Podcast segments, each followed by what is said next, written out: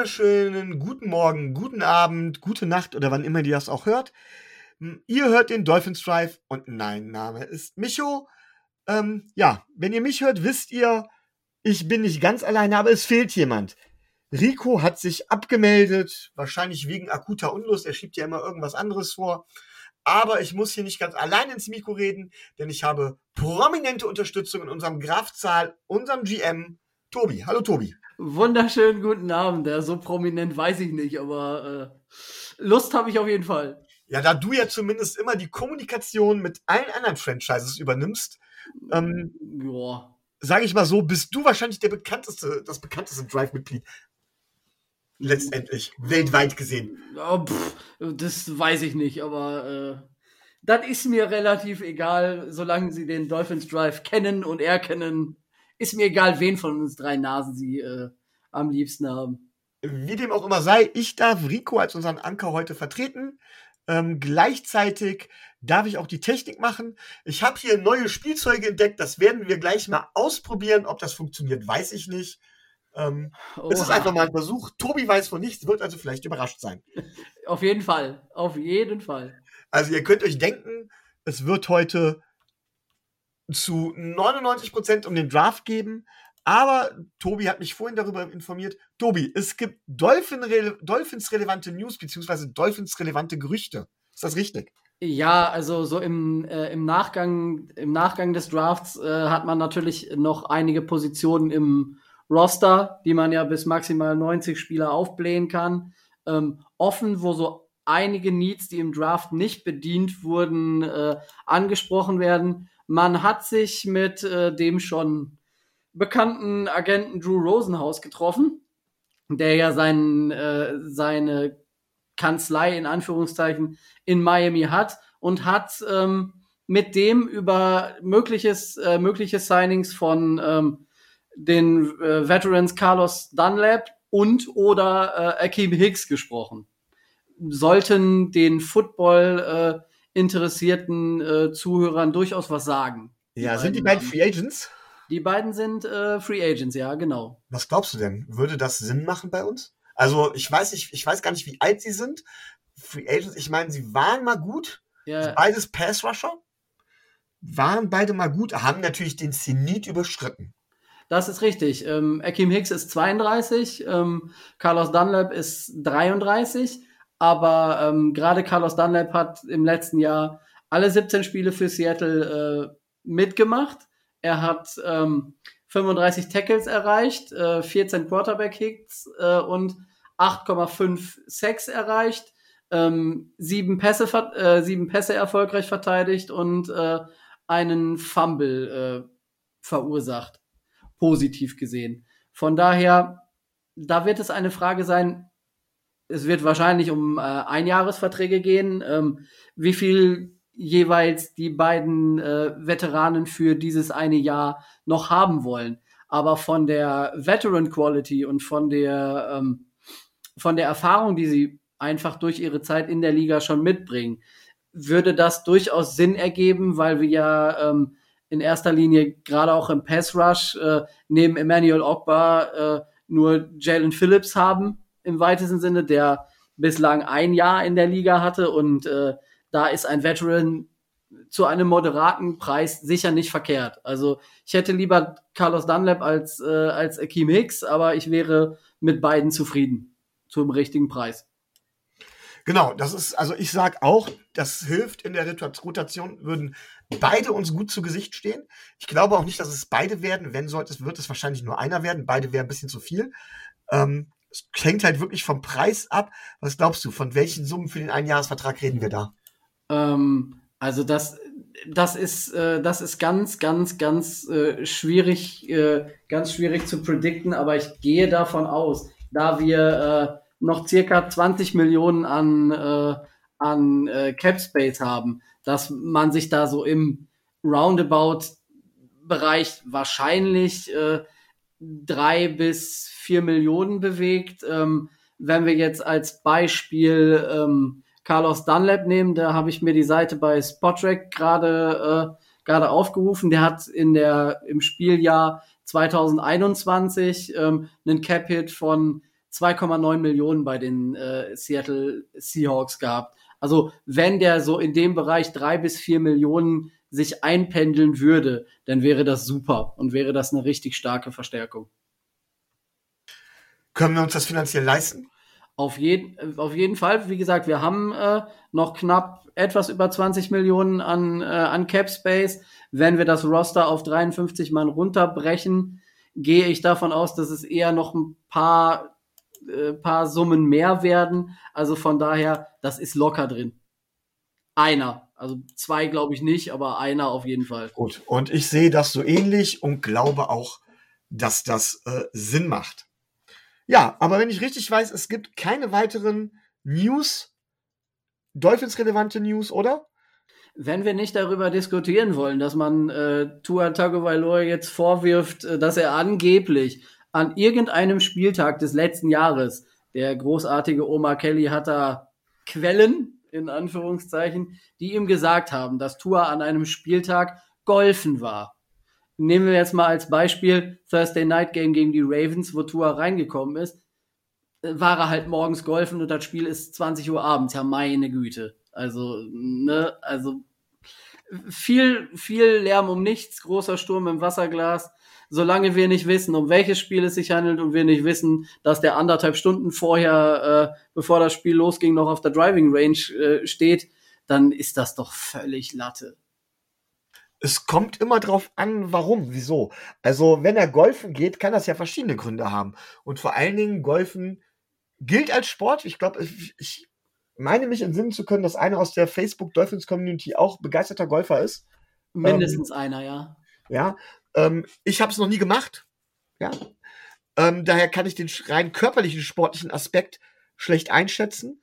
Aber was ich glaube, ist, dass sowas einfach die Nerven beruhigen kann, den Geist beruhigen kann, helfen kann, sich zu konzentrieren. Denn man kann Golf ja auch nicht als nicht als Sport spielen, sondern tatsächlich als Spiel. Genauso wie man Fußball ja nicht unbedingt immer nur als Sport spielen muss, sondern wirklich als Spiel, also als simples Hin- und Herkicken. Da ist die Verletzungsgefahr null. Da ist die Gefahr auch, dass man sich irgendwie ver, verausgabt, nahezu null. Ja, die Verletzungsgefahr ist aber auch da, ist immer da, auch wenn ich in die Dusche gehe. Ähm, also warum nicht? Wenn er sagt oder wenn er der Meinung ist, dass ihm das hilft, fände ich das eigentlich, ja, vielleicht sogar eine interessante, eine interessante Alternative, um sich zu fokussieren.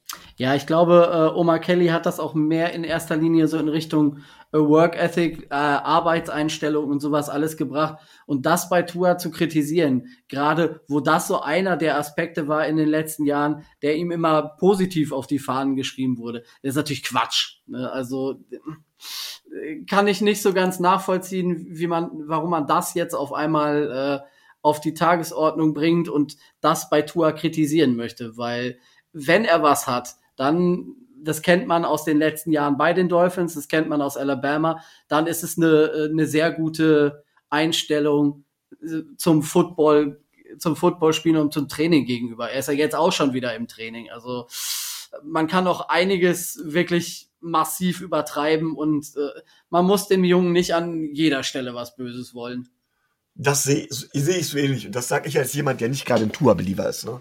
Also von daher.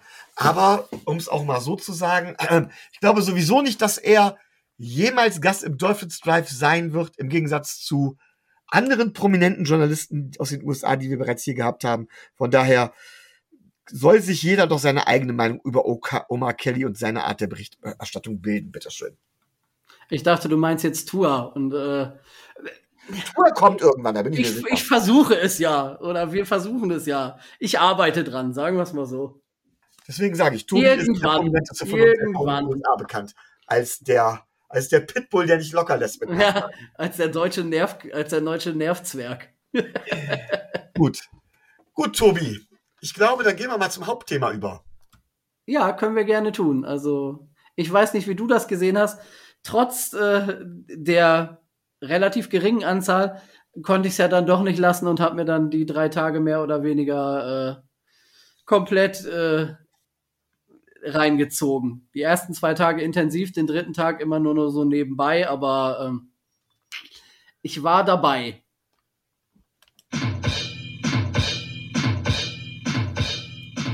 Okay, ich bin ein Spielkind, aber es funktioniert nicht, nicht so, wie ich das will. Sehr schön. Okay, es war ein Versuch, wir schneiden das jetzt wahrscheinlich nicht raus. Es kommt nicht wieder vor. Also ab jetzt läuft die Folge normal. Jetzt weiß ich, warum Rico nie mit diesen lustigen Bumpern arbeitet, die hier vorgegeben sind. Alles klar, wir werden irgendwann eigene Bumper entwickeln. Mal gucken, wie wir das hinkriegen. Sehr Gut. schön. Nein, also zum Thema, äh, zum Thema Draft. Ähm, ich habe mir Teile der ersten Runde angeguckt. Ähm, vor allem die späteren Teile. Ich habe mir ähm, in der zweiten Runde, also am Tag zwei und am Tag drei, war ich tatsächlich unterwegs. Das heißt, da habe ich nicht viel mitbekommen. Das heißt, unsere Picks habe ich nicht live gesehen. Doch, doch, also ich habe es nicht gesehen, aber ich, ich habe es relativ schnell innerhalb kürzester Zeit mitbekommen. Und da wären wir ja direkt dran. Wir waren an Position 102, wenn ich das richtig im Kopf habe. Richtig. Und da haben wir gedraftet Channing Tyndall, Linebacker von Georgia. Ja, und jetzt möchte ich bitte was hören. Von wem? Von dir unter anderem. Natürlich, Warum? Die, weil die Community das natürlich weiß. Ich habe extra dann, äh, ich war mir nicht mehr sicher, aber ich habe es dann nochmal im, im Nachhinein nachgehört, weil es ja dann immer die, äh, die Besserwisser-Fraktion gab, von wegen, ja, hatte ich immer schon auf der Liste, bla, war ja klar. Ich habe den Namen genannt in der Woche vorher, als wir, ja. über, als wir über 102 gesprochen haben. Aber ich, ich glaube, ich bin der Meinung, dass er bis dahin nicht mehr da ist, ne? Richtig. Ich hätte es nicht für möglich gehalten, aber er war an 102 noch verfügbar. Was äh, unseren Anchorman Rico natürlich etwas traurig stimmt, weil an 102 war auch Leo Chanel von den Wisconsin Badgers noch da. Der ist dann ja direkt nach uns äh, nach Kansas City gegangen. Ja, wie zufrieden bist du? Ich bin super zufrieden. Also er Channing Tyndall als Linebacker füllt äh, erstens ein äh, Positional Fit als Linebacker, äh, seine Spielweise und sein Upside, was er verspricht, ähm, lässt mich aber hoffen, dass er durchaus äh, ein fester Bestandteil der Lineback des Linebacker-Squad der Miami Dolphins werden wird. Nicht werden kann, sondern werden wird. Ich habe ihn ja ähm, dadurch, dass er im College bei Georgia spielt, äh, im letzten Jahr, dadurch, dass die äh, die Bulldogs die Meisterschaft gewonnen haben, die College-Meisterschaft, ähm, relativ häufig gesehen. Und äh, er hat äh, in einer sehr starken Defense durchaus auch seine, äh, seine positiven Ansätze gezeigt. Er ist relativ schnell, ähm, er kann relativ gut blitzen und passt damit quasi perfekt in unsere Defense rein. Man hätte aus meiner Sicht an 102, so wie es jetzt der, so wie jetzt der Draft gelaufen ist, keinen besseren Spieler auswählen, äh, auswählen können. Also ich bin, und das sage ich selten, ich bin mit der Position, also mit dem Draft von, von Channing Tindall total zufrieden. Du hast recht gehabt, er hat in, ähm, er hat in Georgia eine Rolle gespielt. Er war nicht der, der, er hat in einer sehr starken Defense gespielt, hinter Quay Walker und der Kobe Dean. Ähm, und da ist es ein bisschen schwierig. Er ist am Anfang leicht übersehen worden. Aber ähm, die Geschwindigkeit, du hast sie angesprochen ist einfach Wahnsinn. Ja. Ähm, ich würde ihn tatsächlich als Spy benutzen. Vor allen Dingen als Quarterback-Spy gegen so Spieler wie äh, ähm, Lamar Jackson, gegen so Spieler wie Josh Allen, gegen den wir immerhin zweimal in der Saison antreffen und so weiter. Ähm, denn die Sideline-to-Sideline-Geschwindigkeit ist einfach super. Er ist, er kann Lücken wahnsinnig schnell schließen, vor allen Dingen was gegen den Run gut angeht. Er ist nicht unbedingt der allerbeste Coverage äh, Linebacker, aber das war auch nicht unbedingt das, was wir brauchten. Aber er hat eine verdammt, verdammt hohe Geschwindigkeit. Ähm, er hat eine verdammt hohe Upside. Ähm, wenn man ihn blitzen lässt, wenn man ihn reinsetzt und sagt von wegen, weißt du was, Junge, du guck einfach nach dem Quarterback. Guck einfach nach dem Ball. Guck, dass du zum Quarterback kommst. Der Typ ist so schnell, als Blitzer eine absolute Megawaffe. Also in der Beziehung muss ich ganz ehrlich sagen, wir haben einen Need bedeckt. Wir haben einen Spieler mit absoluter Upside bekommen und einen Spieler, der in Runde drei gepickt wird. Das habe ich ja mal gesagt und dazu stehe ich nach wie vor, auch wenn es darüber Diskussionen gab, sehe ich als einen Spieler an, der tatsächlich auf Dauer zumindest solide starten muss. Und wenn Channing Tindall, das muss man auch sagen, er hat seine Upside noch längst nicht ausgereizt, aber bei uns in der Offense sollte Channing Tindall, äh, in der Offense sage ich schon, in der Defense sollte Channing Tindall tatsächlich dauerhaft eine gute Rolle spielen und ich glaube sogar, und das prognostiziere ich jetzt direkt mal, dass Channing Tindall seinem Draftstatus oder seiner Draftposition äh, mehr als gerecht wird. Er wird sie sogar deutlich übertreffen. Das ist meine Meinung. Und ich gebe ehrlich zu, mich hat's gewundert, dass er gefallen ist.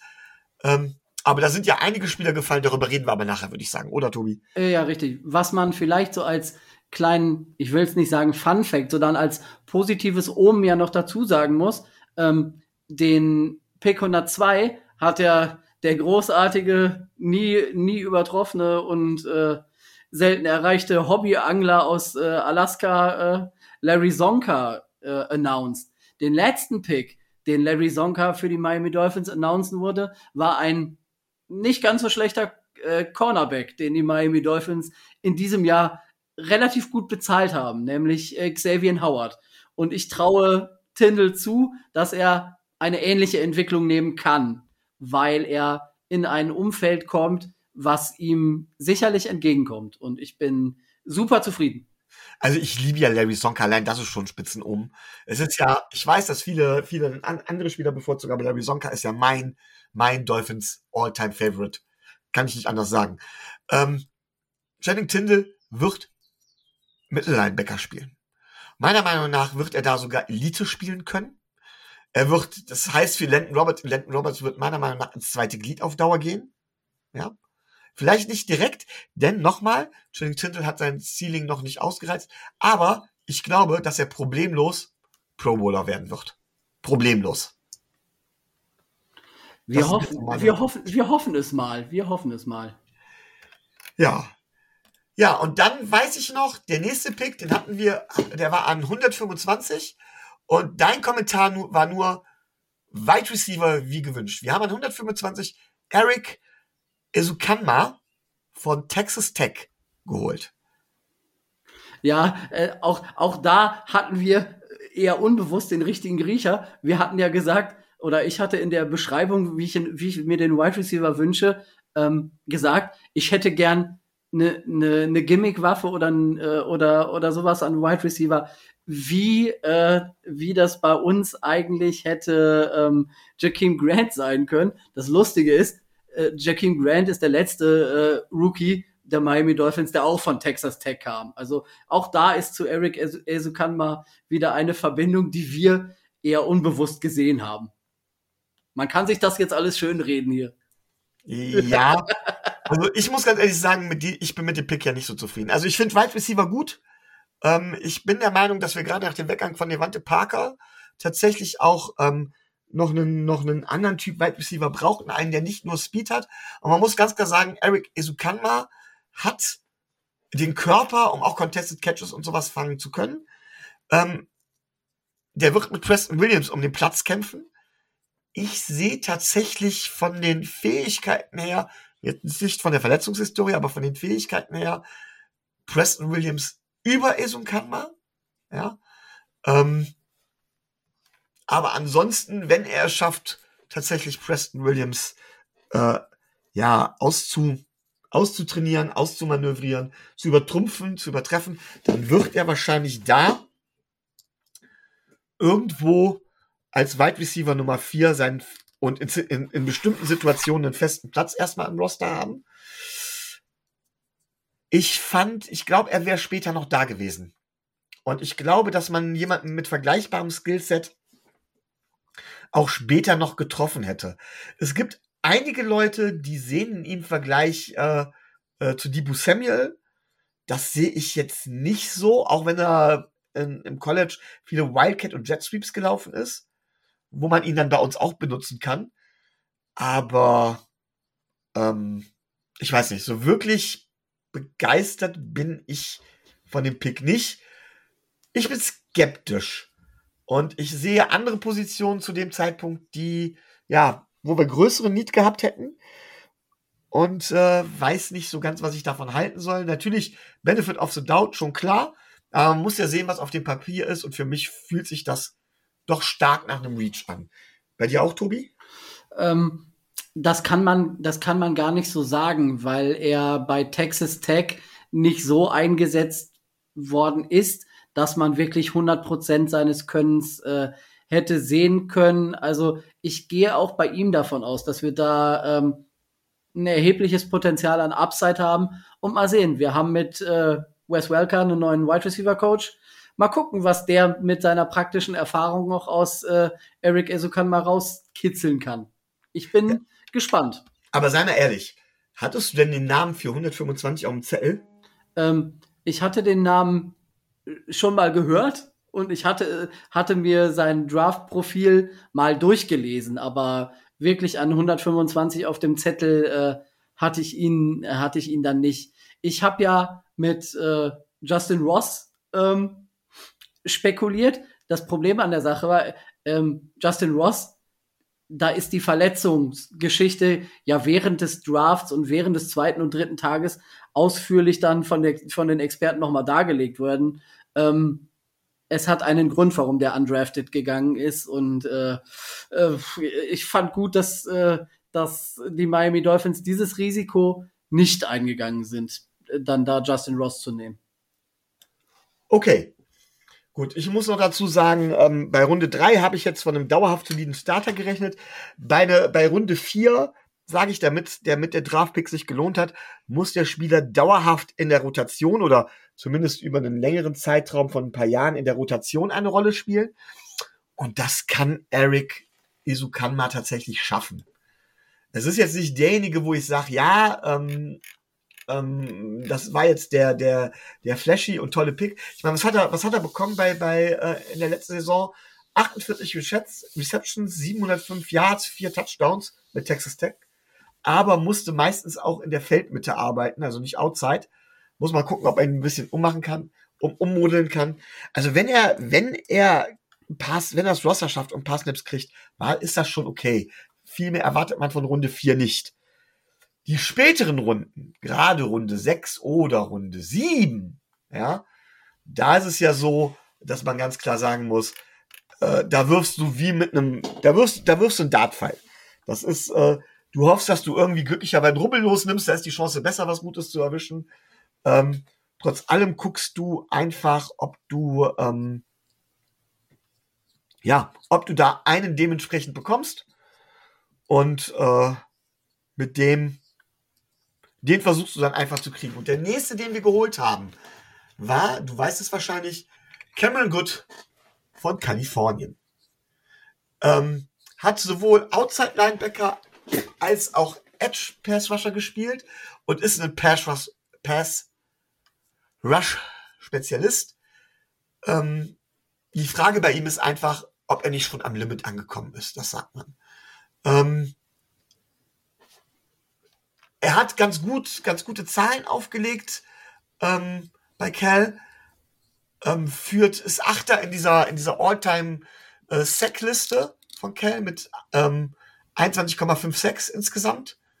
Das ist eigentlich schon ganz gut, ja. Hatte letzte Saisons äh, 6,56 und 8,5 Tackle for Loss. Ähm, war bei den Golden Bears einer der besten ähm, ja, einer der besten Defender. Es ist halt ein Shot. So. Was sagst du zu ihm, Tobi? Ich denke, dass man darauf vertraut, dass wenn der ein bisschen körperliche Masse und äh, ein bisschen Power zulegt, weil das ist das, was, äh, was ihm die Experten äh, nicht zutrauen oder was sie sagen. Er ist ein bisschen hemdsärmlich, würde man in Ostwestfalen sagen, schmal. Und ähm, wenn es ihm gelingt, da noch so, weiß ich nicht, 5, 6, 10 Kilo an Muskelmasse draufzulegen, dann ähm, sieht das Ganze etwas besser aus. Er hat, äh, wenn das gelingt, hätte er ähm, die Fähigkeiten in der Agilität und äh, in seinem, äh, in seinem Skillset, um ein guter Linebacker zu werden. Aber man setzt eben halt darauf, dass das passiert. Wenn das nicht passiert, dann ähm, wird er es in der NFL sehr, sehr, sehr schwer haben, weil er einfach äh, dann von den Kühlschränken an der äh, gegnerischen Offensive Line um ein leichtes wird durch die Gegend geschoben werden können. Ähm, Sehe ich so ähnlich. Er wird ja gerne mal mit AVG verglichen, der ja nun tatsächlich bei uns nicht schlecht performt. Ähm, was mich so ein bisschen überrascht ist, dass ähm, sein Grade, wenn man so quer durchguckt, generell, er als ein bisschen besseres Prospect angesehen wurde als damals AVG. Ich meine, AVG wurde in Runde 5 gedraftet. Wenn ich das richtig im Kopf habe. Und ähm, er in Runde 7, das wäre dann schon Stil, wenn er in die Richtung kommt. Ähm, Runde 7 ist halt für mich ähm, positiv, wenn er den Roster schafft. Und meiner Meinung nach wird das an der Stelle schwer haben. Wir haben ja vorher noch drüber geredet, Carlos Dunlap oder Akeem Hicks noch. Glaube ich tatsächlich, dass das letztendlich was Besseres sein kann. Aber wer weiß, vielleicht bekommt man irgendwann einen neuen Cameron Wake. Das kann alles sein. Auch Cameron Wake kam ja äh, nicht durch den Draft, sondern als äh, undrafted äh, Free Agent. Aber was du gerade ähm, auch ansprichst äh, mit den Siebtrunden-Picks, das ließe sich ja auch auf den, den letzten der vier äh, Miami Dolphins insbesondere anwenden, weil ähm, ja, ich wollte gerade sagen, meine Damen und Herren, wir haben endlich unseren Quarterback, unseren Franchise Quarterback. ja, wahrscheinlich. Also äh, da du hast von einem von einem Twitter Rant erzählt. Ich weiß jetzt nicht, ob es da ob es da ums Golfspielen ging oder tatsächlich darum, dass es heißt von wegen okay. also Skylar Thompson, Kansas, Kansas State an Nummer 247 wurde gepickt, um Tour zu ersetzen mit seinen 68 Touchdowns bei nur 16 Interceptions in fünf Jahren. Ja, äh, das, äh, das mag alles sein, aber mehr als vierter Arm im, äh, im Trainingscamp und äh, Practice Squad traue ich Skylar Thompson bei besten Willen nicht zu. Ich bin noch nicht mal davon überzeugt, dass er sich gegen Chris Straveller, den wir ja auch noch haben, als äh, Quarterback wird, äh, wird durchsetzen können. Also ich denke nicht, dass Tua äh, Schweißperlen auf der Stirn hat und äh, Teddy Bridgewater unruhig schläft dadurch, dass wir äh, Skylar Thompson genommen haben. Ja, also ich sehe das so ähnlich. Ähm, ich habe ihn mir tatsächlich dann nochmal angeguckt. Ich muss ganz ehrlich sagen, pff, also der Arm, ja, kann man machen. Die Accuracy, miserabel, ehrlich gesagt, in meinen Augen. Also fand ich ganz schlecht. Stark, starker Kritikpunkt auch der Experten, gerade das. Neben seinem weiß ich nicht, was der in der NFL da überhaupt mit erreichen will. Ähm, Mobilität, ja. Ich finde Ryan Tannehill mobiler. So. Aber man kann das schon machen. Ähm, was ich als positiven Punkt gel gelesen habe, muss ich dazu sagen, weil ich nicht sehen konnte, äh, er ist ein, ein Spieler. Er ist einer, der genau in dem Moment, wenn das Team ihn braucht, zu seinen besten Leistungen fähig ist. Das hat er im College gezeigt. Äh, er muss gut im Lockerroom sein. Er muss äh, hohe Führungsqualitäten haben, um das Positive zu nennen. Aber ich weiß ehrlich nicht, was man in dem Spieler gesehen hat. Zum, zumal er ja auch schon, also er ist mit einer der ältesten Rookies. Er wird jetzt 25, glaube ich. In, ja, er war fünf Jahre am College. In, in, der nächsten, in der nächsten Zeit. Ich weiß gar nicht, ob er dementsprechend Abschluss hat in Landwirtschaft oder sowas. Äh, er hatte auch äh, viele Verletzungen. Also ich glaube, dass er deswegen ein fünftes Jahr machen durfte, weil er ein Jahr, meine ich, komplett verpasst habe, hätte ich, hätte ich äh, gelesen. Also der, er hat da äh, zwar keine Red Flags, aber ähm, Injury Issues hat äh, hat der gute äh, Skylar Thompson auf jeden Fall. Also ich war mir nicht ganz sicher, ob das der richtige Move für Pick 247 war, aber andererseits, was kriegst du an 247 schon noch, ne? Naja, also es gibt durchaus immer wieder Spieler, die, die es wert sind. Warum man jetzt ausgerechnet auf Quarterback eingepickt hat, weiß ich nicht. Aber gut, Rico würde jetzt sagen, es gibt ja diese Theorie, man soll in jeder Runde jedes Jahr mindestens einen Quarterback picken das hätten wir damit getan und irgendwann würden wir dann schon eintreffen. Wie gesagt, es gibt auch Beispiele von undrafted Rookies, Tony Romo, Kurt Warner, Kurt Warner, die äh, tatsächlich äh, Superstar Quarterbacks geworden sind. Natürlich. Und teilweise Super Bowls gewonnen haben. Also, äh, äh, naja, sollte, sollte uns Skylar Thompson einen Super Bowl gewinnen, nehme ich natürlich alles zurück, aber die Chance ist, äh, sie ist da, wie du, wie du so schön gesagt hast im Vorgespräch, aber sie ist nicht gerade groß. Ja, ich sehe es ich seh's auch nicht. Also, es ist auch einer, es ist auch äh, etwas, was ich nicht so ganz verstanden habe. Ja, Tobi, das war jetzt unsere Draft Class. Was würdest du uns denn für ein Grade geben? Oder machen wir es erstmal anders. Frage ich mal nach jedem einzelnen, äh, nach jedem einzelnen Spieler, äh, nach dem Grade Und dann kannst du ja overall sagen, was für ein Grade. Also, Channing Tyndall.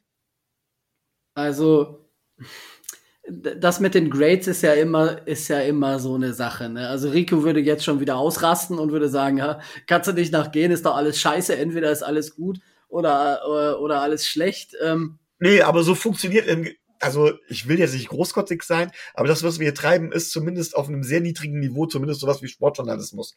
Und Sportjournalismus funktioniert eben nicht, indem man sagt, die werden schon wissen, was sie tun.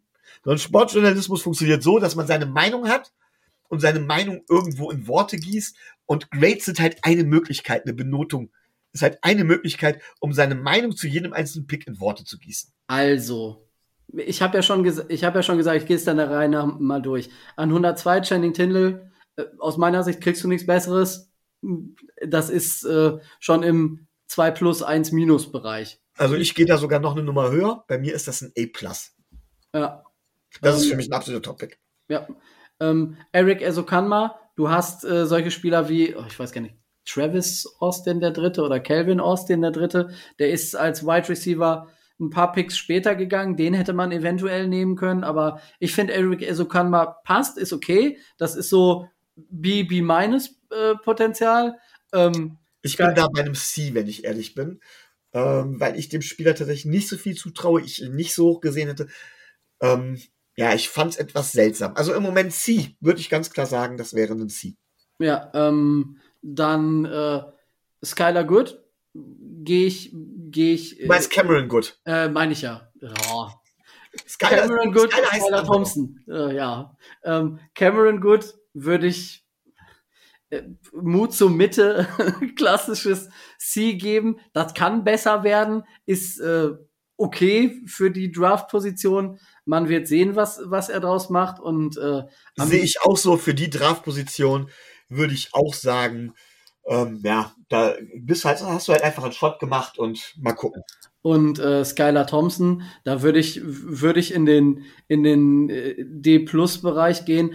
Gerade, wir haben es ja angesprochen, die Position, ob es jetzt die Position Quarterback sein musste, das habe ich jetzt nicht so verstanden. Und ob es dann da Skylar Thompson hätte sein müssen, bin ich mir auch nicht so ganz sicher. Es ist okay, ich kann es bedingt verstehen, warum man es gemacht, gemacht hat. Wenn ich es nicht verstehen könnte, äh, würde ich in den Defizitbereich gehen, aber ähm, ansonsten, wenn also man. Ich bin auch bei D, D meines bei Skylar Thompson. Das ist ein Pick, der mir überhaupt nicht gefällt.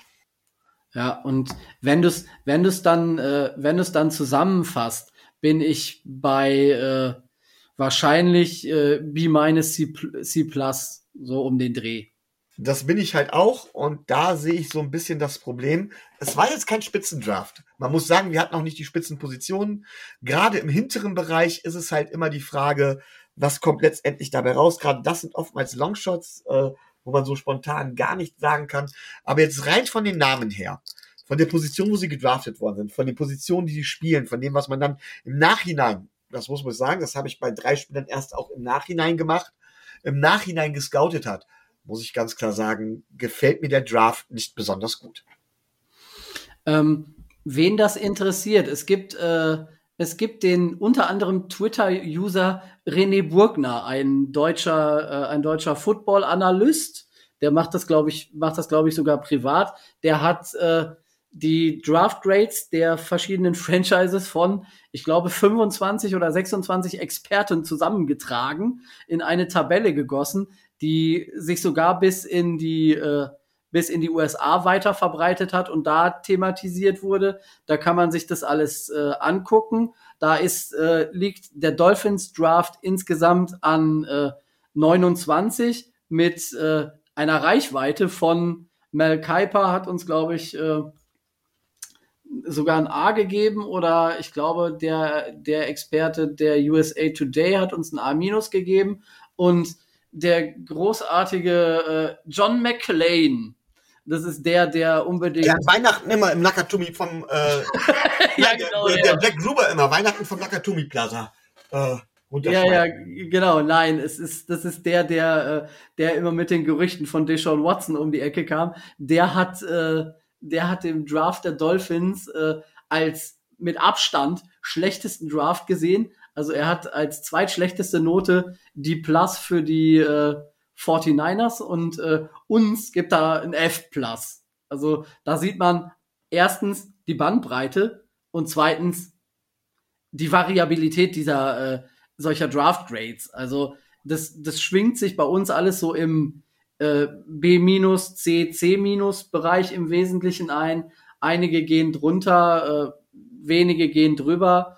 Ähm, was aber auch, und das hat der, hat der René Bugner auch gesagt, äh, damit zusammenhängt, dass viel in den Draft, in die Draft Grades auch äh, indirekt reinfließt, dass wir eben unseren ersten Pick erst an 102 gemacht haben. Und wenn man jetzt im Hinterkopf behält, dass wir da mit unseren Draft Picks der ersten Runden ja einen qualitativ recht guten Spieler äh, dazugeholt haben, dann ist es okay.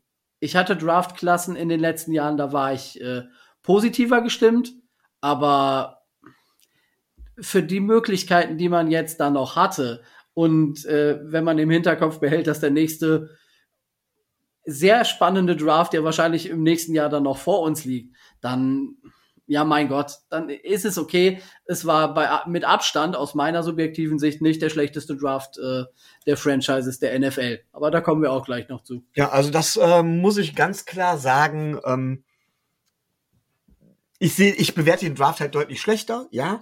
Ähm, natürlich, ja, uns fehlte der flashy Spieler, aber man muss auch ganz realistisch sehen, ich finde, man kann Tyreek Hill jetzt nicht in die Bewertung der Draftklasse mit einbeziehen. Es geht ja darum, was haben wir mit unseren Möglichkeiten für Spieler geholt. Und ähm, da muss ich sagen, gefällt es mir hinten raus weniger und Channing Tindall sticht halt heraus. Was meinst du denn? Also Chris Greer hat ja durchaus auch schon schwache äh, Draftklassen gehabt. Wenn diese Draftklasse auch komplett floppt, war es das für ihn? Äh, ich denke nicht, dass sein Schicksal an der Draftklasse dieses Jahres hängt, sondern eher an der Free Agent Class und an der Mannschaft, so wie sie äh, mit den Free Agent Editions äh, funktionieren wird oder eben nicht funktionieren wird, wie sie äh, in diesem Jahr zusammengestellt wurde. Das wird äh, das viel größere Argument sein. Das wird nicht an Channing Tindall liegen. Also sei, das Schicksal von Chris Greer liegt nicht an Channing Tindall. Das glaube ich äh, beim besten Willen nicht. Okay. Ähm, dann wäre ja die Frage, ähm, als nächstes nach dem Draft, und wir werden gleich noch über den Draft allgemein reden. Ihr seht, heute wird die Folge nicht so ellenlang. Ähm, wir sind ja mit dem Draft schon durch, dass wir nicht, dadurch, dass wir nicht so viele Picks gehabt haben. Wir haben aber eine Menge undrafted Free Agents erstmal äh, gesigned. Ich werde es jetzt erstmal alles vorlesen. Ich habe vorhin schon mit Tobi gesprochen. Wir werden uns einzelne Spieler rauspicken, über die wir generell was sagen. Ähm, man, aber erstmal grundsätzlich, Undrafted Free Agent, was erwartest du von denen, Tobi, bevor wir jetzt hier über einzelne Namen sprechen?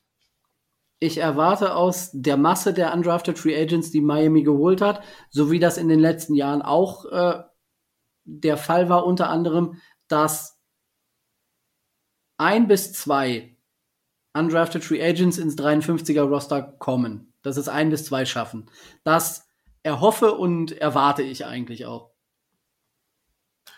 Ja, sehe ich so ähnlich. Ich hoffe und erwarte, dass zwei bis drei äh, äh, dorthin kommen und dass zwei bis drei ins Practice Squad kommen, tatsächlich. Ähm, das erwarte ich auch. Mm, es sind halt Longshots. Ich hoffe mir, das hoffe ich mir wirklich immer. Und nur erst dann ist es für mich eine wirklich gute undrafted Free Agent Klasse, wenn ein Spieler, der undrafted Free Agent war, längerfristig eine wichtige Rolle spielt. Letztes Beispiel, das wir hatten in der Beziehung, war Nick Needham. ja. Immer wieder gern genannt. Und man muss auch bei Nick Needham immer sagen, Tobi, du betonst es immer wieder, als wir das erste Mal gespielt haben, haben wir gesagt, um Gottes Willen, der Junge hat in der NFL nichts verloren. Mittlerweile einer der besten Slot-Cornerbacks der Liga. Man muss bei denen Geduld haben.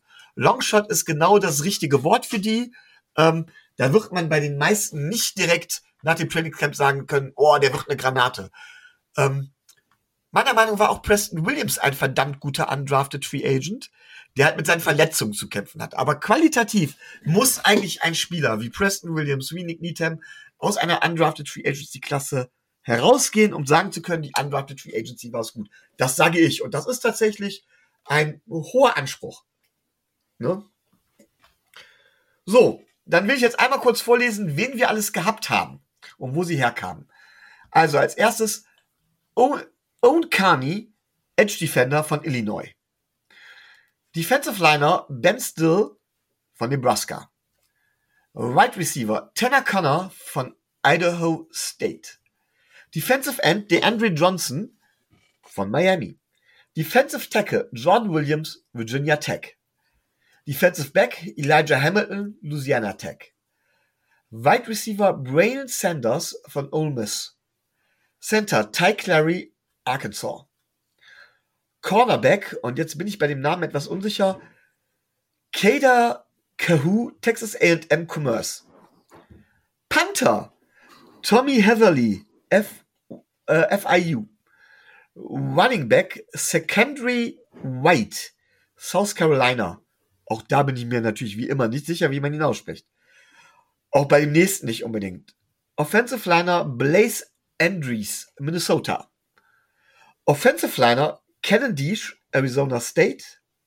Und Defensive Back Verone McKinley der Dritte von Oregon. Tobi, über welchen Spieler möchtest du dich zuallererst einmal auslassen? Erstens, ich hätte sie wahrscheinlich nicht anders ausgesprochen. Hast du sehr gut gemacht. Ja, ich habe ja geübt, wir haben ja immer noch einen Cornerback, äh, äh, den wir gedraftet haben, sogar in der ersten Runde gedraftet haben, dessen Namen ich bis heute nicht ausspreche. Ne? ja. Er ist immer noch im Roster. Ehrlich gesagt, nächste Prediction, nächste Saison ist er nicht mehr bei uns im Roster.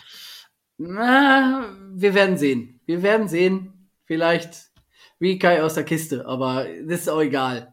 Ähm, nein, äh, man muss ja sagen, auch da hatten wir den, hatten wir zwar nicht bei den undrafted Free Agents, aber da hatten wir den richtigen Riecher. Da hattest du den richtigen Riecher, weil zwei oder ein Spieler, den du genannt hast, haben wir tatsächlich als undrafted Free Agent bekommen. Und das ist auch der mit am höchsten predictete äh, Spieler überhaupt, der undrafted äh, als Free Agent gegangen ist. Und wir haben einen zweiten Panther geholt, was ich ja nicht glauben konnte. Aber auch das haben wir getan. Ich möchte aber in erster Linie erstmal reden über Vico äh, Verone McKinley, den dritten von Oregon. Das ist ein Safety. Und bei Safety und Oregon müssten allen Miami Dolphins Fans die Augen leuchten und äh, ein Strahlen ins Gesicht zaubern. Denn ähm, Verone McKinley hatte sein bestes Jahr in Oregon ähm, nicht im letzten, sondern im vorletzten Jahr ähm, an der Seite eines Spielers, der im letzten Draft in, äh, bei den Miami Dolphins gelandet ist. Er hat nämlich gut und sehr gut zusammen mit äh, Javon Holland gespielt. Und ähm, dieses Undrafted Free Agent Signing ist aus meiner Sicht äh, mit das Beste, was man für die Tiefe äh, an der Safety-Position äh, hätte machen können, weil dieser äh, dieser Spieler, der Verone äh, McKinley, ähm, war erstmal in einem stark, in einer starken Secondary der Oregon Ducks äh, Starter und ähm, er war mit äh, als Finalist des sogenannten Jim Thorpe Awards, also ein Award für Secondary-Spieler, ähm, nominiert. Ähm, er ist flexibel einsetzbar. Äh, er kann sowohl die tiefe Zone spielen, er kann aber auch ähm, als Slot-Cornerback eingesetzt werden. Ähm, er ist gut in der äh, im Man-to-Man und äh, was besonders positiv ähm, hervorgestochen äh, ist, ist so seine, da kommt sie dann wieder, die Arbeitseinstellung und die Mentalität, dass er auch gegen körperlich stärkere äh, Gegenspieler immer diese Competitiveness hat und äh, immer versucht, sich da, ähm, sich da durchzusetzen. Und ähm, diese Einstellung, die, äh, die Variabilität auf den verschiedenen äh, Positionen, das Zusammenspiel mit, äh, mit Javon Holland äh, schon lässt mich hoffen, dass er als Safety Backup auf jeden Fall einen sehr guten, äh, sehr guten Shot hat, um in den 53er Roster der Miami Dolphins zu kommen. Wo ist seine Schwäche? Warum ist er undrafted gegangen? Da ist man sich, äh, da ist man sich nicht so ganz sicher. Also er gilt mit seinen 5'10 als ein bisschen, ein bisschen anders heißt. Er bringt auch nur 198 amerikanische Pfund auf die, äh, auf die Waage. Da muss er sicherlich ein, ähm, noch ein bisschen, äh, ein bisschen zulegen. Aber ähm, gerade auch, ähm, gerade auch die, die Verbindung, die Verbindung in unserem, in unserer Safety-Gruppe macht ihn halt für uns nochmal wesentlich wertvoller, als er das für andere Franchises äh, ist. Okay, gut. Also, dann hätten wir da dementsprechend ähm, tatsächlich Ron McKinley, der dritte von Oregon. Gut, du hast es jetzt schon angesprochen. Ähm, dann möchte ich kurz über Kellen Dees sprechen. Kellen Dees, Offensive Tackle von Arizona State. Ich habe in unserem Mock Draft schon über ihn gesprochen. Man muss dazu Folgendes sagen. Ähm, das ist ein absoluter, das ist absolut, da geht's um Upside. Der ist extrem athletisch, ähm, ist für so ein Zone-Run-Game wie gemalt von seinen Fähigkeiten her, weil er so effizient in seinen, seinen Bewegungen ist, hat eine relativ gute Technik, auch, auch, auch was seine Fußarbeit geht, aber halt kurze Arme, ähm, er muss vor allen Dingen kräftiger auch werden, da fehlt einiges. Ähm, und er ist, er ist eine Projektion. Es ist wirklich eine Projection, ob er was wird. Ähm, von seinen Fähigkeiten her, von seinem Potenzial her, wirklich rein von seinem Potenzial her, kann er ein locker ein Second Round Pick und damit ein langjähriger Starter für uns werden. Rein von seinem Potenzial her. Das Problem ist genau das, sein Potenzial. Denn sein, sein, das ist sein Ceiling. Seine momentane, sein Floor, seine momentane Leistungsfähigkeit, ja, zeigt ihn irgendwo, ich sage jetzt mal, wenn man es mit Runde vergleichen würde, irgendwo am unteren Ende der Rotation mit Shot vielleicht auf dem Roster oder halt eben nicht. Ich denke, Practice Squad ist definitiv gesetzt. Und das ist halt eben das Problem. Deswegen, das ist der Grund, warum er auch undrafted gegangen ist. Ähm, er hat zwar auf dem College dem College performt, aber man konnte sehen, vor allen Dingen gegen schwächere Gegner. Und die Frage ist, wie schnell kann er sein Upside halt eben, ja, ähm, wie, wie schnell kann er sein Upside eben ausleben? Wenn er das kann, ist uns so ein Megastil gelungen. Aber das muss man ganz klar sagen, man sollte jetzt nicht sofort sagen, oh, Kellen Deesh, der wird unsere O-Line reparieren. Ja, wird er vielleicht in zwei, drei Jahren, wenn er jedes Jahr einen Riesensprung macht, dann vielleicht.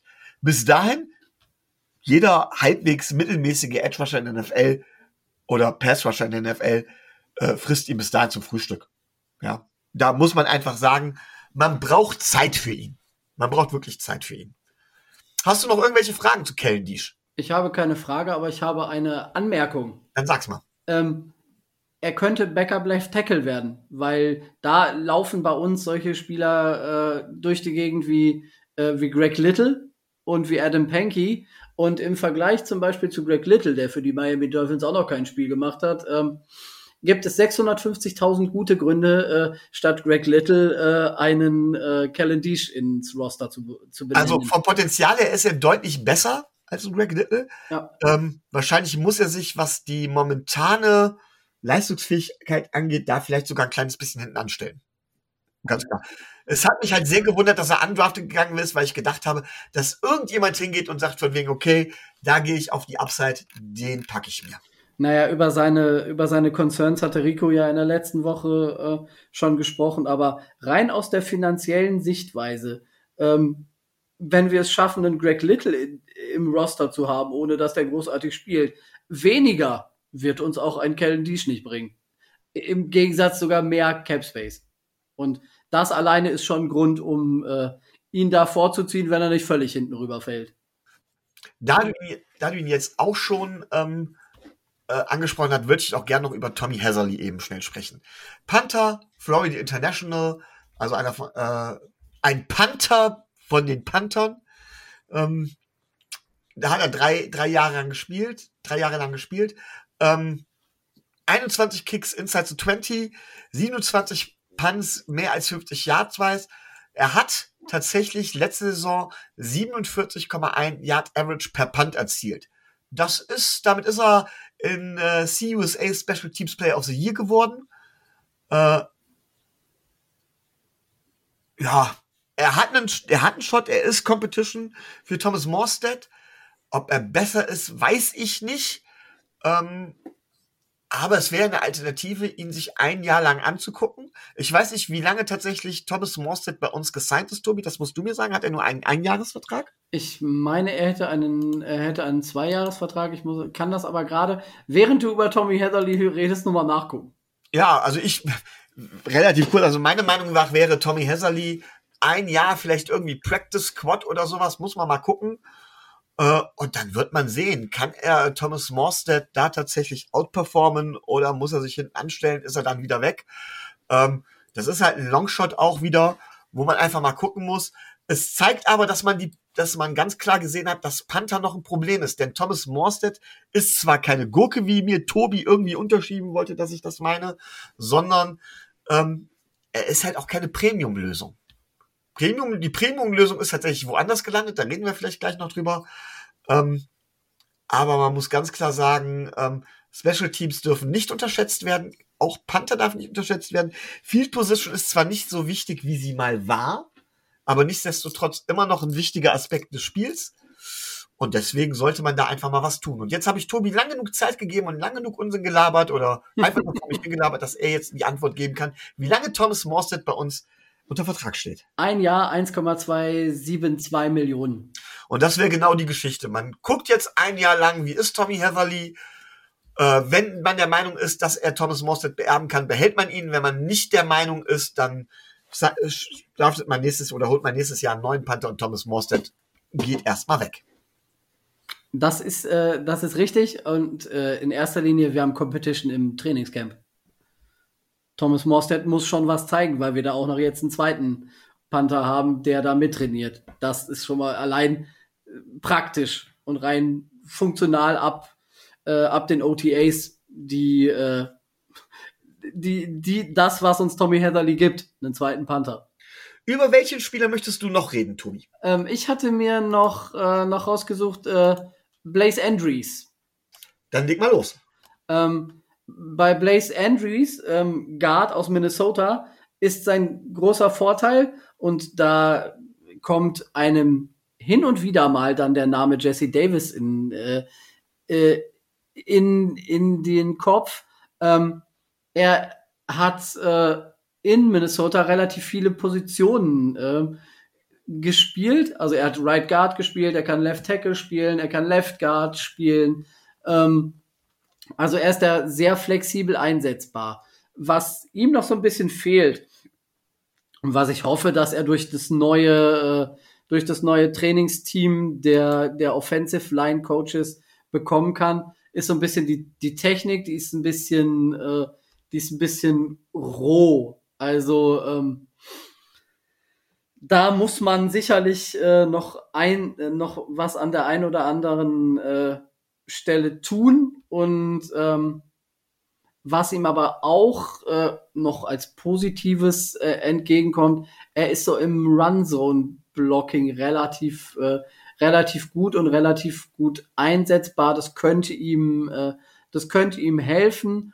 Und gerade so was Backup-Guards angeht, ähm, waren wir ja in der Vergangenheit nicht immer ganz zufrieden, so dass er da einen, äh, einen Shot bekommen kann man muss ja gucken, was mit, äh, was zum Beispiel mit Solomon Kindley jetzt unter dem neuen Coaching-Staff wird, ob der einen Schritt nach vorne machen kann, weil da sind wir ja gerade in der zweiten Reihe hinter ähm, Robert Hunt und äh, dem neu gesignten Connor Williams äh, dann doch etwas, äh, ich nenne es mal, schwachbrüstig aufgestellt. Okay. Gibt es noch einen dritten Spieler, über den du persönlich reden möchtest? Ähm, wenn du noch einen hast, würde ich nicht mehr. Äh also ich habe tatsächlich noch mehrere, über die ich reden kann, die ich zumindest erwähnen möchte, um genau zu sein, drei, die ich zumindest erwähnen möchte. Ähm, wenn du kannst, also wenn du noch über jemanden reden möchtest, kannst du das frei von der Leber wegtun. Du brauchst ähm, keine Angst haben, dass du mir was wegnimmst. Gut, ähm, rein, rein von der Position her, weil wir äh, anders als wir das eventuell im Draft erwartet hätten, keinen, äh, keinen Center gedraftet haben, ähm, muss man rein, rein positionell über Ty Clary, äh, dem Center von, von Arkansas, sprechen. Ähm, Habe ich jetzt ehrlich gesagt äh, nicht wirklich viel von gesehen von, äh, von Ty Clary, kann ich wenig zu sagen. Aber aufgrund der Tatsache, dass wir neben äh, Michael Dieter, der ja auch kein gelernt, äh, gelernter Center ist, und der Lösung, die sich spontan in den letzten Tagen im Training mit Connor Williams auf Center angeboten hat, äh, nicht wirklich eine Option da haben, hat Ty, hat Ty Clary eine gewisse Chance, äh, als äh, Backup Center zumindest ins Practice Squad zu kommen. Also ich hätte ihn auch erwähnt. Ähm, meiner Meinung nach, ja, also ich habe ihn mir auch tatsächlich dann auch angeguckt im Nachhinein. Ähm, mir gefällt er nicht besonders. Also ich glaube, er wird relativ schnell von Nose Tackles überpowered werden. Ähm, wird im Running Game nicht wirklich zu gebrauchen sein, weil er ist tatsächlich ein bisschen zu schwach. Ähm, er hat eine, eine recht hohe Football-Intelligenz. Das heißt, er sieht, wohin muss. Er kann, äh, er kann grundsätzlich Blocks setzen. Er setzt auch die richtigen Blocks, ähm, sowohl in Pass Protection, wo er als auch im Run Game. Aber das ist, äh, ah, er ist im Run Blocking eher zu gebrauchen als im Pass Blocking, was ich für den Center schon eher schlecht finde. Ähm, ja, und der braucht eine Menge Coaching überhaupt weiterzukommen. Aber Ty Clary wäre einer von denen, über die ich geredet hätte, tatsächlich. Ja. Dann möchte ich tatsächlich reden über Secondary oder Secondary oder wie auch immer ihn ausspricht. White Running Back äh, South Carolina. Sechs Fuß groß, 215 Pfund. Ähm, er ist ein Running Back. Und Running Backs, das haben wir ja mittlerweile tatsächlich gelernt, gehen immer tiefer in der Gunst, weil man kriegt diese sind austauschbar. Ähm, es, es geht gar nicht darum, dass Running Game doesn't matters, aber Running Backs doesn't matter. Sie sind sehr leicht ersetzbar. Ja. Ähm, bei Secondary White muss man sagen, der hat Skills. Herzlichen Glückwunsch. Er ist schnell. Er kann extrem gute Cuts setzen. Das ist wirklich fast schon äh, herausragend, wie er das macht. Ähm, das heißt, er ist für unser Zones ihm wirklich perfekt geeignet. Ähm, und wenn er einmal, äh, wenn er einmal diesen Cut gesetzt hat, wirklich ein Cut und er ist weg mit seinem Speed, dann kommt er wirklich komplett durch. Also ist so ein Home Run Hitter, der wirklich ähm, da komplett durchbrechen kann. Er wird sich natürlich hinten anstellen müssen, er wird lernen müssen, denn ähm, er ja, er muss ähm, äh, geduldiger werden Line of Scrimmage. Er tendiert dazu, direkt die erste Lücke zu nehmen und dann von Linebackern tatsächlich ausgeguckt zu werden. Und äh, die, die machen die Lücke ganz schnell zu und nicht geduldig zu werden und zu sehen, wo sich die Lanes öffnen. Aber ich glaube, das kann man ihm beibringen. Was vielleicht noch erwähnenswert ist, der hat auch Linebacker gespielt. Florida State, da hat er angefangen mit seiner College-Karriere, da hat er Linebacker gespielt und hatte für die Seminoles 2018 22 Tackles. Das heißt, er ist da, er, er kennt beide Seiten des Balls. Auch nicht unbedingt ein Nachteil. Ähm, zeigt auch dementsprechend, was er kann. Allerdings, und das ist relativ, meiner Meinung nach relativ wieder Minuspunkt, als Passcatcher wird er wenig zu gebrauchen sein. Aber ich glaube, tatsächlich, wenn er es nicht ins Roster schafft, was tatsächlich knapp werden könnte bei unserem Running Back Room, glaube ich, dass er zumindest auf jeden Fall ins, ins Practice Squad kommt, wenn er dann nicht irgendwo anders weggeholt wird. Ja, und nachdem du da schon über äh, gerade eben über Ty Clary gesprochen hast, wäre tatsächlich ein Spieler, über den ich noch gern sprechen würde. Wide Receiver Brian Sanders von Ole Miss, 6 Fuß, 194 Pfund, hat Quarterback in der Highschool gespielt wie viele, hat für ein Basketballteam in der Highschool gespielt, ähm, hat, ist jetzt schon im fünften Jahr, das heißt, er ist äh, relativ erfahren im College gewesen, ist ein Deep Threat, 22,9 Yards per Snap hat gehabt, ähm, braucht Open Space, kann man also nicht im Slot einsetzen, ähm, aber ist ein Spieler, wie wir ihn in der Art auch noch nicht wirklich haben. Also eine gute Ergänzung. Und ähm, wenn ich ehrlich bin, er ist zwar eine andere Art von Wide Receiver, weil er nicht dieser Big Body Receiver ist, aber er gefällt mir besser als Eric Esum, Esunkama, so heißt er, glaube ich, ne? Ja, Esunkama, kann man immer ja. schlecht aussprechen, wisst ihr ja.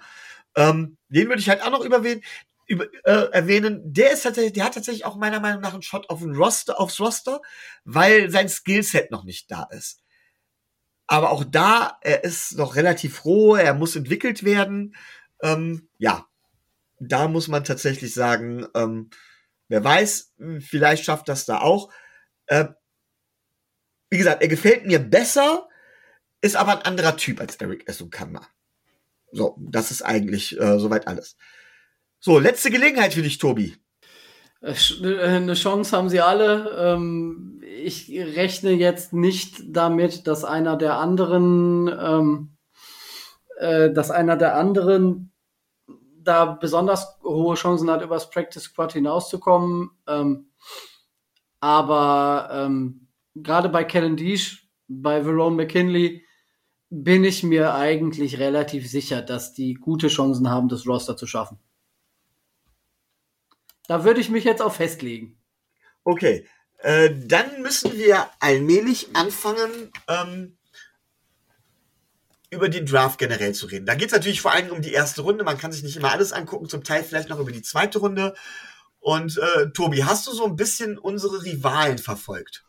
Äh, ich habe gerade Division Rivalen. Ja, ja, klar. Gerade die, äh, gerade die habe ich verfolgt. Ähm, was sich erstens abzeichnet, ähm, ist die Tatsache, dass da relativ äh, viel in schnelle, äh, schnelle Cornerbacks ähm, investiert worden ist.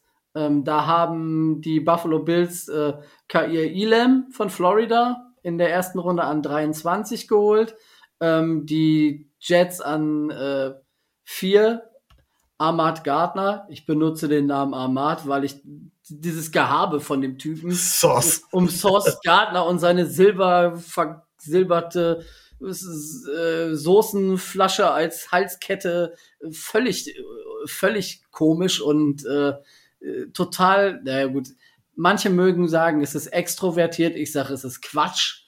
Ähm, finde, also, aber generell gesagt, auch die Patriots haben einen Cornerback. Ich glaube, in der zweiten Runde, meine ich, hätten sie ihren Cornerback geholt, der da so ähm, in die Richtung fällt. Ähm, mir fällt jetzt gerade der Name nicht ein, aber es ist auch äh, bei den Patriots, vielleicht war es auch die dritte Runde, äh, aber sie reagieren, sie reagieren alle auf äh, das, was in ähm, Marcus Jones von Houston Marcus an, Jones, ja, genau. an 85 haben sie den geholt.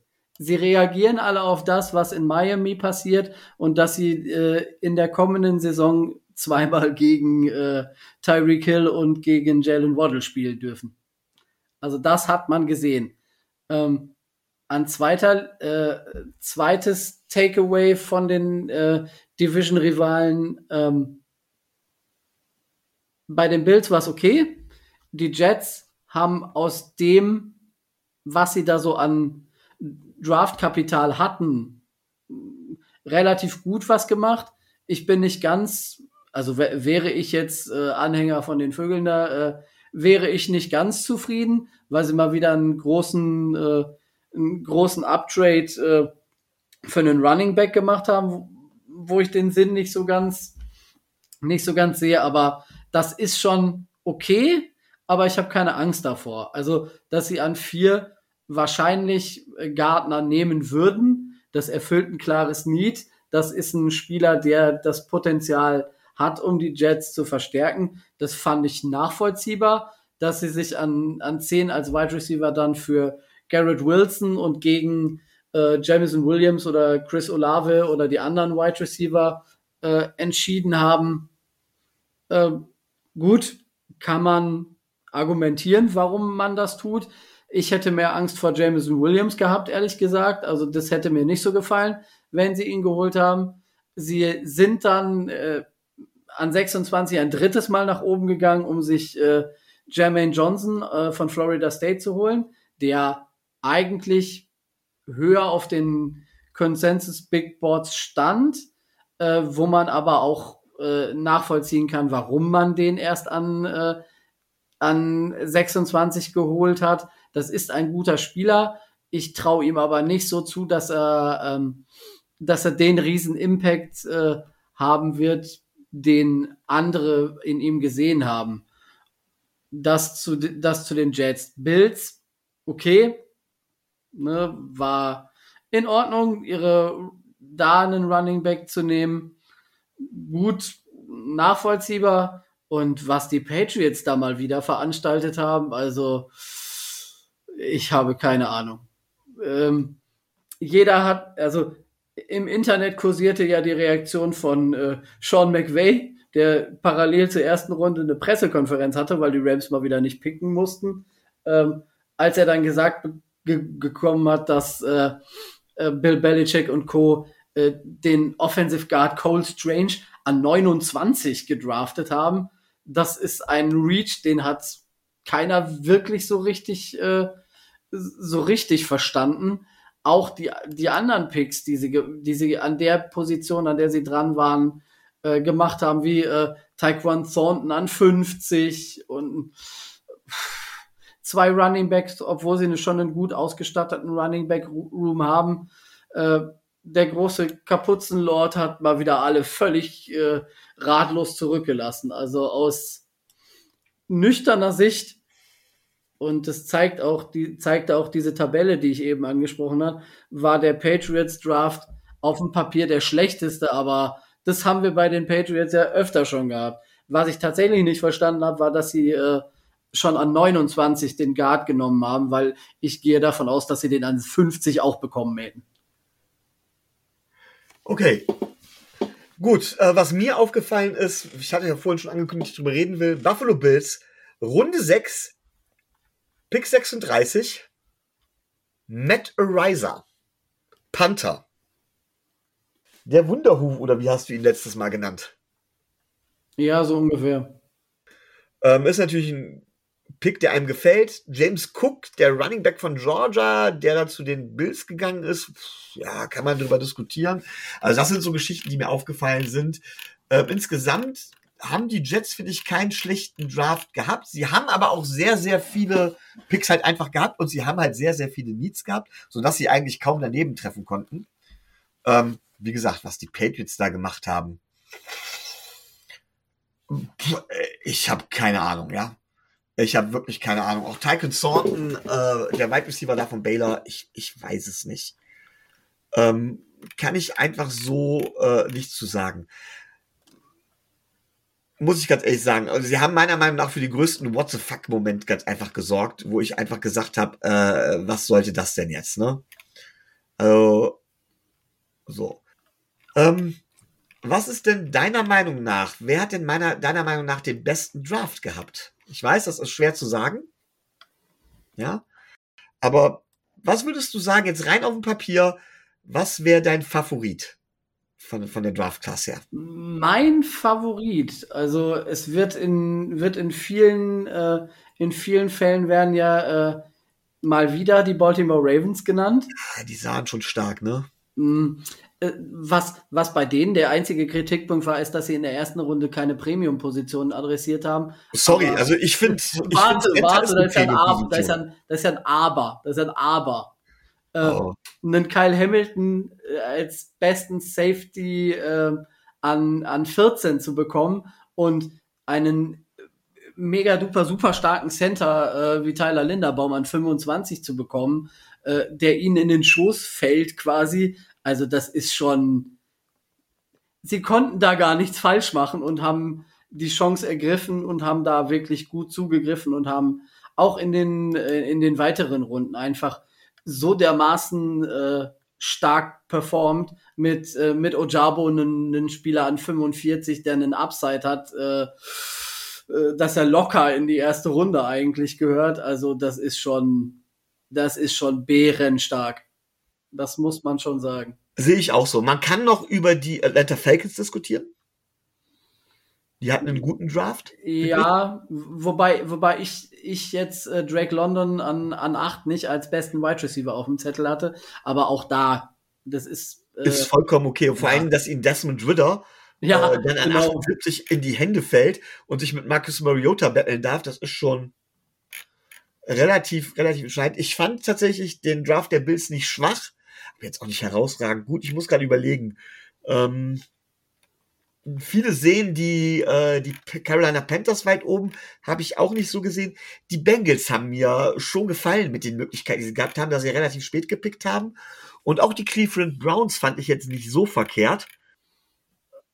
Hm, ja, also letzten Endes kann man den Draft ja unterschreiben mit, ähm, wenn die Quarterbacks, die gegangen sind, nach, äh, ach, wie heißt der jetzt nochmal hier, der von Pittsburgh, Trevor Penning?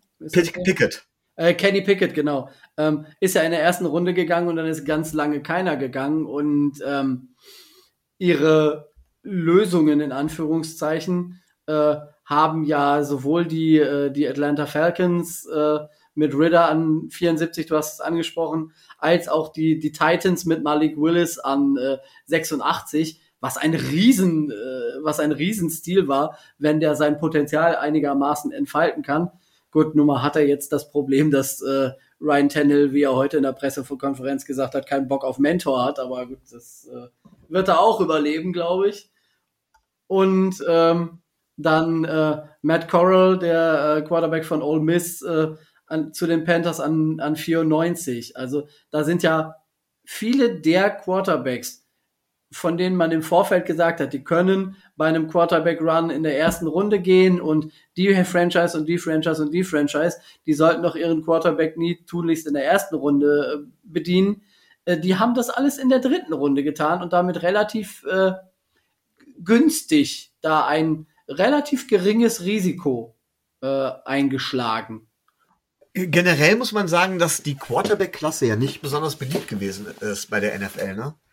Überhaupt nicht. Also sie war ja nicht, also das sagen ja alle Experten, dass sie jetzt nur nicht wirklich die äh, nicht eine der äh, der stärksten ist, aber ähm, man muss äh, klar sagen, solche Spieler rund um die 70 und 80 zu kriegen, wenn da einer von denen von denen wirklich da einschlagen sollte, dann ist das ein absoluter Stil kann man ungefähr vergleichen mit, äh, mit Doug Prescott, der ist ja damals in Runde 4 gegangen, zum Beispiel. Ja, wobei das auch andere Gründe hatte. Ja, ja, natürlich, aber ne, nur von dem reinen. Das hatte keine sportlichen Gründe, sondern er war damals, glaube ich, von der Polizei aufgegriffen worden. Muss man ja leider sagen, das ist immer noch ein Problem in den USA. Er ist damals einfach aufgegriffen worden, weil er schwarz war. Angehalten worden, in den Knast gesteckt worden und das stand dann in seiner Akte. Ja. Er hatte so. nichts gemacht, das kam ja später auch raus. Ja was, was mich so ein bisschen in Anführungszeichen gestört hat und was, was ich traurig fand, das sind zwei, sind zwei Dinge. Ähm, man muss dazu wissen, ähm, Chris Greer hat scheinbar versucht, ohne einen der zukünftigen Picks aus 2023 einzusetzen, von 102 nach oben zu kommen. Das, äh, dieser Grund trägt einen Namen, der an letzten Endes an 83 gegangen ist und wo die äh, Philadelphia Eagles ein Risiko eingegangen sind, diesen Spieler zu draften, der ein klares First-Round-Grade hatte. Wir haben ihn, ja klar, wir haben ja eben über ihn gesprochen. Er möchte, äh, er ist gefallen, weil er, weil es da äh, Fragen rund um seine seine Professionalität gibt, weil er die Schulterverletzung, die er hat, äh, nicht operativ äh, beheben lassen möchte, sondern sie konservativ äh, behandeln lassen möchte. Das hat so ein bisschen für Verwunderung gesorgt. Aber an 83, ähm, das kann ein Riesenstil werden, weil wer Spiele von Georgia im letzten Jahr verfolgt hat, der weiß, was für ein Playmaker in der Defense Nakobe ist. Und ich fand's schade, dass er an 83 gegangen ist. Ich denke, die Dolphins an 102 hätten zugegriffen. Greer wollte ja auch 10, 15 Spots nach oben. Leider hat es nicht geklappt, aber nur gut. Man muss generell sagen, ähm, der Draft war wild. Also wirklich wild. Also wir haben es schon im Fanclub Mock Draft gemerkt, es war schwer zu prognostizieren, was da an die ganz einfach, glaube ich, wirklich an der schwachen Quarterback-Klasse. Und dann sind Spieler en masse gefallen, äh, womit keiner gerechnet hätte. Und ich meine, es hat sich ja zum Schluss so ein bisschen bewahrheitet. Wir haben im Fangrock Mock Draft ist ja Evan Neal als O-Liner als erster zu den Jaguars gegangen, wo man sich im ersten Moment am Kopf gekratzt hat und gesagt hat, warum das denn? Ähm, dann sind die Jaguars hingegangen und haben stattdessen Tevin Walker genommen, den, wie hat Rico es so schön gesagt, First Round vielleicht, First Overall, never ever. Ja, ähm, und das hat dem Draft eine Dynamik gegeben. Ähm, das war so wild, es sah, war so kreuz und quer, dass man echt sagen musste, wow. Also, ähm, ja, also das muss ich generell sagen, es war schwer. Ähm, trotz allem merkt man schon, dass im Fanglock Markdraft viele den richtigen Riecher hatte, zumindest in welche Richtung es gehen würde. Und auch das, äh, was wir da gemerkt haben, dass Spieler fallen, dass ungewöhnliche Entscheidungen getroffen werden, darauf war man ja schon so ein bisschen vorbereitet. Wie hast du das Ganze empfunden, Tobi? Also, ähm, wie hat äh, Adrian Franke das im letzten äh, Downset Talk Podcast so schön gesagt? Äh, Wide Receiver ist die, ist die zweitwichtigste Premium-Position geworden, was da teilweise zwischenzeitlich abgegangen ist, nachdem, äh, nachdem die Falcons an acht damit angefangen haben und äh, Drake London gezogen haben, die, äh, die Jets an, an zehn Garrett Wilson. Das war ja super wild. Ähm, Hollywood Brown hat, einen neu, äh, hat, einen neuen, äh, hat eine neue Franchise, weil die Ravens ihn abgeben konnten. AJ Brown von den, äh, von den Titans äh, ist in einem, ist in einem Trade-Paket äh, abgegeben worden. Ähm, die, die, äh, die Detroit Lions sind von 32 auf 12 äh, hochgesprungen, um, um äh, Jameson Williams zu holen. Also was da zwischenzeitlich los war und was da zwischenzeitlich auch an, äh, an Verträgen und an Monster-Signings im Anschluss dessen passiert ist, das war schon mehr als äh, mehr als wild und sehr, sehr, sehr, sehr bemerkenswert. Also das war schon heftig. Also du hast zwischendurch was gesagt. Ähm, das fand ich recht bezeichnend. Du hast zwischendurch gesagt gehabt, während des Drafts von wegen, du bist froh, dass Miami keinen Pick hat, so wie das Board fällt, so wild wie das alles läuft. Ich muss ganz ehrlich sagen, ähm, natürlich, ich finde immer besser, wenn man Picks hat. Ich finde nach wie vor, dass der, dass der Trade für Terry Kill teuer war, vielleicht sogar ein bisschen zu teuer. Auf der anderen Seite fand ich die Draft Class allgemein tatsächlich dieses Jahr nicht ganz so gut, nicht ganz so hervorragend. Ich hätte mit den Picks schon was anzufangen gewusst in meinen Augen. Trotz allem muss man das sagen. Und vielleicht, wenn man schon so einen Blockbuster-Trade einfädeln muss, war dieser Draft vielleicht sogar der beste dafür. War es am besten, da die Picks abzugeben. Das hat man gesehen. Eine Sache fiel mir noch ein. Ähm, ich weiß gar nicht, waren es die LA Rams, die ja traditionell in der ersten Runde nicht picken? Die tatsächlich bei der Pressekonferenz saßen, als die New England Patriots gepickt haben. Ja, ich, sa ich sagte es eben schon. Das ist dir hast du bestimmt überhört. Ähm, das ist bei dem bei dem Cold Strange Pick, ja, das war. Das ist einfach nur diese Geschichte. Ähm, da sowas bringt einen ganzen Draft durcheinander. Komplett durcheinander. Plötzlich weiß keiner mehr, wie hinten und vorne ist. Und Tobi, du hast es ja selbst gemerkt, selbst in sowas lächerlichem wie, dem, wie einem Einrunden Fan Mock Draft da, wenn plötzlich irgendwas passiert, da rotiert alles. Da rotiert einfach alles und da muss man einfach mal gucken, ähm, da hat man nur noch kurze Zeit, um irgendwie zu reagieren. Das ist dann schon heftig und dann kommt halt was Wildes dabei raus. So, Tobi. Möchtest du noch irgendwas zum Thema Draft, zum Thema Undrafted Free Agents, zum Thema Frau von äh, Jay Cutler oder sonst irgendwo sagen? Ähm, ich möchte dir eine Frage stellen. Du hast das gerade. Versuch mal. Du hast das gerade gerade gerade angesprochen. Wenn der Draft so gewesen wäre, dann wären wir ja an 29 dran gewesen. Was hättest du denn an was hättest du denn anstelle der Miami Dolphins dann an 29 gemacht? Du hast das eben so ähm, angedeutet. Also ich hätte nicht Cold Strange gepickt, um das schon mal zu sagen. Ja, das äh, hätte, glaube ich, außer Bill Belichick keiner gemacht. Ähm, ja, es ist keine schlechte Frage. Also grundsätzlich, ich muss jetzt, ich habe mich damit tatsächlich noch nicht beschäftigt. Ich versuche das jetzt so aus dem so, aus, aus, nee, ich, ich dachte, aus der Hüfte rauszumachen. Äh, George Kalaftis wäre natürlich eine gute Wahl gewesen, wenn ich ehrlich bin. Boye Maffei hätte ich eine gute Wahl noch gefunden. Ähm, auch David Ojabo, selbst den hätte ich als First Round, als, als First Round noch gefunden. Grundsätzlich bin ich ein Fan von Downtrade. Also das wäre eine Geschichte, die ich versucht hätte. Ne? Das wäre so von den Spielern, die da gewesen wären. Ähm, George Pickens hätte man irgendwann in der zweiten Runde dann, äh, wenn man mit Downtrade vielleicht nehmen können, wenn man dann noch einen weiteren Pick eingesammelt hätte, wäre eine Alternative gewesen. Ähm, auch Ty Tyquin Thornton, den äh, New England geholt hat, wäre halt nichts für mich gewesen. Ähm, ja, das wären so, das wären so ein paar Geschichten gewesen.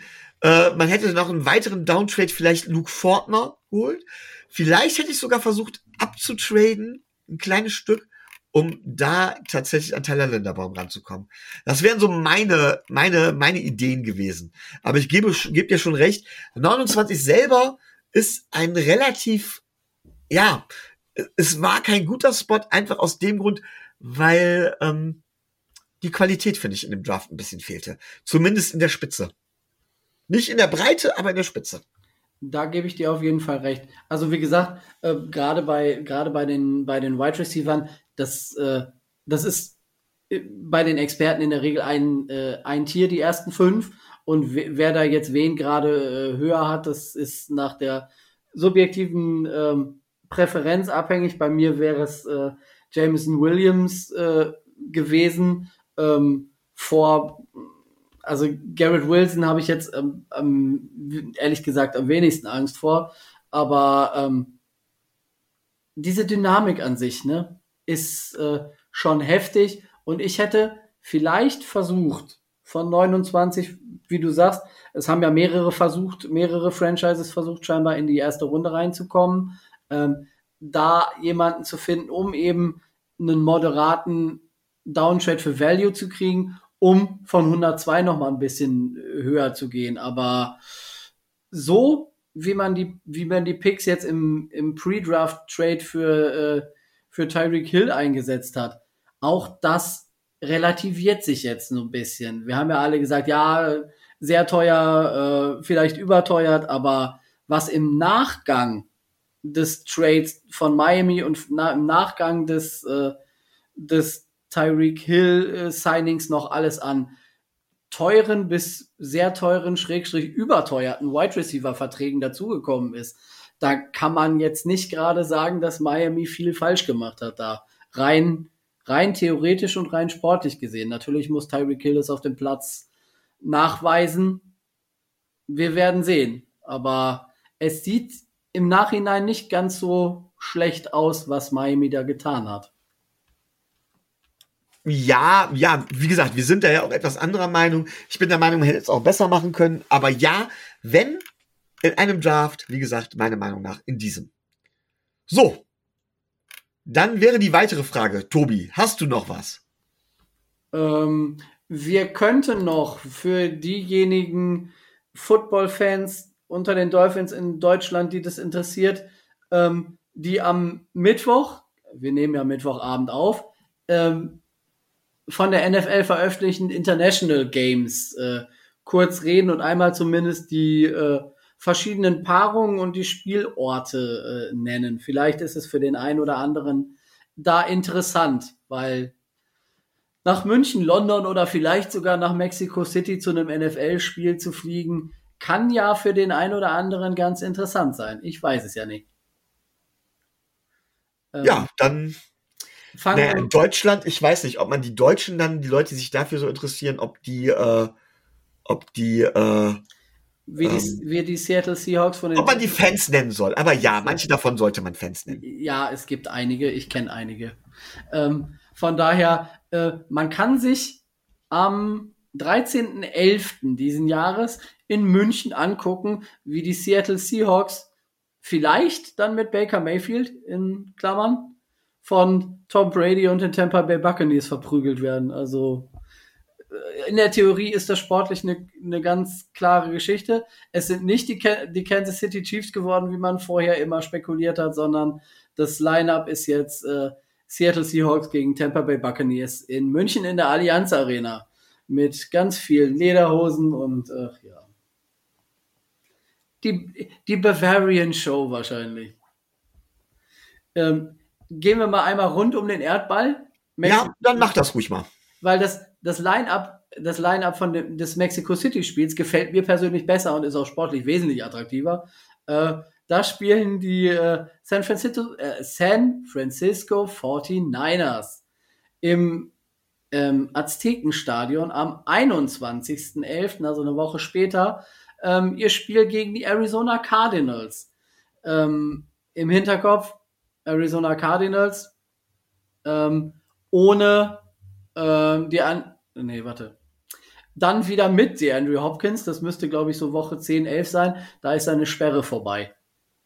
Das kam ja diese Woche auch noch. Er hat ja gewisse Dinge zu sich genommen, die er nicht hätte nehmen dürfen und wird jetzt erstmal für, ich meine, sechs Spiele gesperrt. Es können aber auch mehr sein. Bin mir da jetzt nicht mehr sicher. Aber das nur am Rande. Äh, in London quasi schon wie das in London so guter Ton und Tradition ist, spielen natürlich im Wembley Stadion am 30.10. die Jacksonville Jaguars mal wieder äh, dieses Mal gegen äh, die Denver Broncos und ihren neuen Quarterback äh, Russell Wilson. Am 9. Oktober spielen im Tottenham Stadium äh, die Green Bay Packers gegen die New York Giants. Und äh, am 2. Oktober spielen auch mal wieder in London die äh, New Orleans Saints, dieses Mal gegen die Minnesota Vikings. Da muss ich sagen, ist das Line-up von Mexico City mit den Niners und den Cardinals aus meiner Sicht sportlich vielleicht sogar das attraktivste der fünf International Games. Würde ich fast so unterschreiben, aber das wird ja die Saison zeigen. Ja. Äh, wer sich das angucken möchte, ich glaube, die Tickets gibt es über Ticketmaster. Bei München viel Spaß, wird wahrscheinlich 20-fach überzeichnet sein. Also ich würde es ja überlegen, allein schon deswegen, weil ich zufälligerweise jemanden kenne, der in München wohnt und der mir vielleicht Obdach, Obdach geben würde. Ähm, allerdings interessiert mich weniger das Spiel. Und zum Zweiten weiß ich nicht, ob ich mir den Stress tatsächlich auch antue. Also, man muss ja ganz klar sagen, NFL-Spiele, International Games sind ja vor allem eine große Party. Wir haben immer wieder gesagt, Football ist Family. Ich weiß es nicht es wird sicherlich eine offizielle Run-Party geben, auf der wird man mich, äh, wird man mich vergeblich suchen, sollten die Miami Dolphins Germany vorhaben, da im Vorfeld irgendwas zu veranstalten, würde ich mir das vielleicht sogar überlegen, aber ähm, das Spiel reizt mich nicht besonders. In München war ja auch schon oft genug. Das drumrum bei so einem, äh, bei so einem International Game habe ich in London mir auch schon das ein oder andere Mal äh, zu, zu Gemüte geführt. Wenn mich nicht die Geselligkeit mit den anderen deutschen Doll-Fans äh, dazu treibt, in die bayerische Hauptstadt zu fahren, lasse ich das aus und fliege lieber dieses Jahr nach Miami. Da habe ich mehr von. Ansonsten, Tobi, machen wir es folgendermaßen. Ich spreche hiermit offiziell die Einladung aus an dich und natürlich an Rico, der zwar in München wohnt, aber dann vielleicht sogar da flüchten will. Wir können uns das auch über den Game Pass hier bei mir angucken. Gästewohnen steht für euch bereit. Auf meinem Anwesen, das wisst ihr ja. Natürlich, natürlich. Gut, damit ist das jetzt offiziell. Und äh, machen wir das Ding zu? Machen wir einen Deckel drauf? Das können wir nicht, sonst kriegen wir Ärger mit Rico. Ja, können wir nicht. Dann musst du das übernehmen. Weil sonst. Oh. Ich hätte jetzt mit dem Deckel drauf, hätte ich das gemacht, aber ähm, ohne Deckel drauf darfst du das jetzt machen. Das, was Rico nicht mehr sagen darf, meinst du? Ja, ja, ich muss das jetzt improvisieren, weil ich da schon äh, geistig immer abschalte, weil es ja eh immer das Gleiche ist. Also, wenn ihr das, was ihr tut, äh, das, was wir tun, durch eine aktive äh, Spende oder durch ein, durch ein Patreon-Abo und wenn ihr Patrons von uns werden wollt, unterstützen wollt, dann, warte, jetzt bin ich drin im Flow. Dann geht das schon, dann geht das schon für für zwei äh, für zwei Euro fünfzig im Monat, was eine kleine was ein äh, was ein kleiner großer Cappuccino, ein großer kleiner Cappuccino ist. Das geht schon. Äh, Halber großer. Boah, du machst ja alles falsch. Ja, aber wie gesagt, ich höre da nie ich höre da nie hin. Also ähm, also es gibt natürlich die Möglichkeit, uns monetär zu unterstützen, ne? Natürlich. Muss aber nicht sein, das muss man nicht machen. Was uns besonders hilft, sind auch so Sachen wie Reviews bei Spotify, bei Apple Podcast, bei YouTube, Likes, Kommentare bei YouTube für den Algorithmus, damit wir leichter zu finden sind. Gebt uns Feedback, auch über Facebook. Ähm, schreibt uns irgendwie an. Ähm, informiert uns irgendwie, was ihr davon hält. Auch das ist eine Belohnung. Auch das hilft uns weiter. Und wenn ihr gerne den großen halben Cappuccino haben möchtet oder ausgeben möchtet, so freuen wir uns auch darüber. Und wir versprechen euch, dass wir es tatsächlich in den Drive stecken werden. Und da möchte ich eine Sache direkt einfach mal sagen, damit auch einfach mal Leute wissen, wo es unter anderem hingeht. Ähm, wir haben ja den großen Fanclub Mock Draft aufgenommen. Und das geht über dieses Kost, über dieses Tool, was wir bisher machen, geht das einfach mit so vielen Leuten nicht. Da mussten wir tatsächlich zu Zoom, zu einem Premium-Account ausweichen. Und zum Beispiel wurde mit dem Geld dann das und unter anderem finanziert. Also, wenn ihr uns da auch da unterstützen wollt und das soll kein Gebetteln um Geld sein, dann tut es. Wenn nicht, macht es über Likes. Und wenn ihr uns nicht leiden könnt und wenn ihr meint, dass wir was falsch machen, dann schreibt uns das in Kommentare. Ganz einfach. Ja, mir wären konstruktive Kon Kommentare lieber als nur ihr seid scheiße. Wenn, wenn ich schon scheiße bin, dann will ich, äh, möchte ich auch gerne wissen, warum. Also scheiße mit Stil. Genau, richtig. Okay. In dem Sinne, noch einen schönen guten Abend. Stay tuned und fins ab.